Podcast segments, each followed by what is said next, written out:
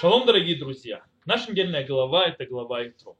Фундаментальная глава, глава, в которой мы читаем о даровании Торы, о союзе между Всевышним и народом Израиля, о том моменте, когда мы превращаемся в царство священников и народ святой, а Господь становится нам Богом.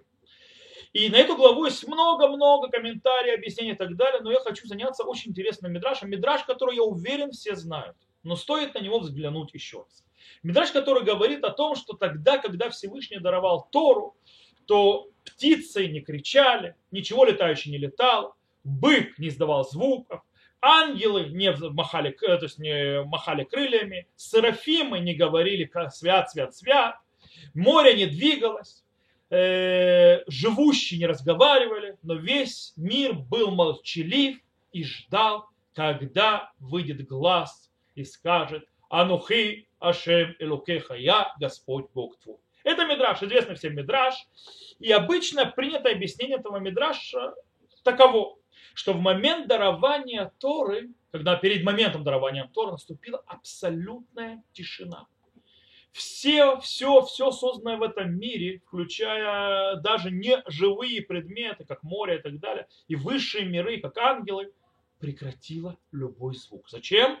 Для того, чтобы в абсолютной тишине услышать голос Господа, говорящего свои изречения и дающего то. Дело в том, что это объяснение несколько проблематично. В чем в нем проблематичность? И в чем его проблематичность?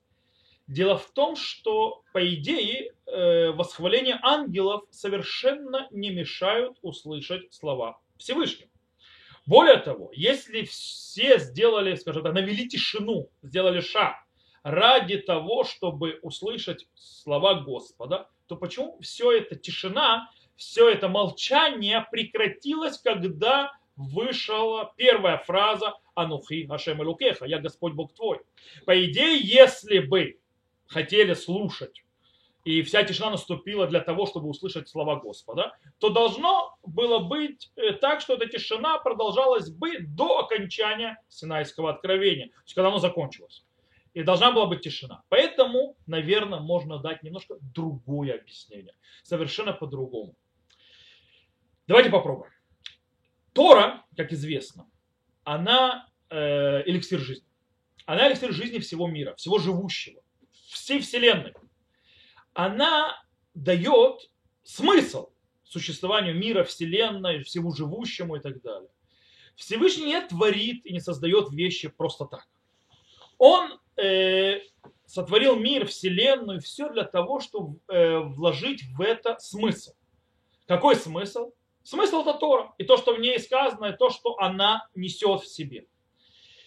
По-настоящему у мира нет права существования без Торы. То есть без Торы мир существовать не должен. То есть, скажем, это банальные вещи, которые я уверен, что все знают. То есть, в принципе, пока народ Израиля не был достойным получить Тору, весь мир существовал временно, скажем так, на отсрочке. Весь мир существовал в долг. Э, до того момента, пока народ Израиля будет готов получить Тору, чтобы внести в этот мир и раскрыть и дать значение этому миру. И вот народ Израиля приходит к этой точке, к этому моменту, э, подходящему моменту, когда он может получить Тору. И он был обязан получить Тору.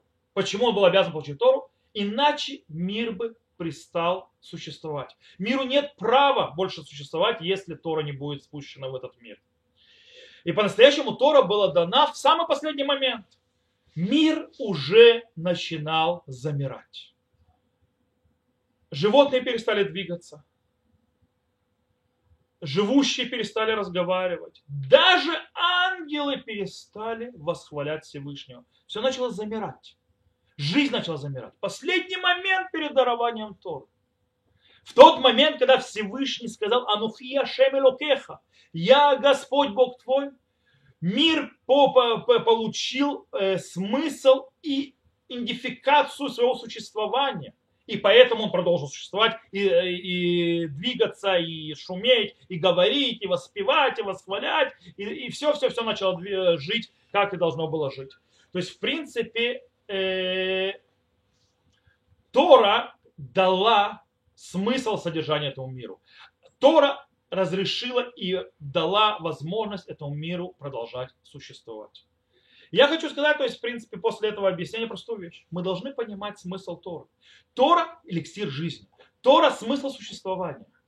Если мы хотим, чтобы мир наш не сошел с ума, а он сходит с ума, чтобы наш мир вернулся в нормальные, на нормальные рельсы, чтобы не остановился, мы должны жить и развивать то, что мы получили, то, что дает жизнь этому миру. Тор. Ведь Тора это не только законы, Тора это не только э, так называемые ритуалы, многие скажут. Тора это не только рассказы всевозможные, которые книжка, как некоторые говорят. Тора это смысл. Тора это наследие, это наследие э, милосердия, это наследие правосудия, это наследие справедливости, это наследие правильного строения общества и заботы о разных слоях в нем. Правильное распределение ресурсов, правильное отношение к частной собственности, правильное отношение э, к преступникам и что с ними делать, правильное отношение к исправлению миру и э, на принципе, как в нем жить и правильно развиваться и духовно, и физически.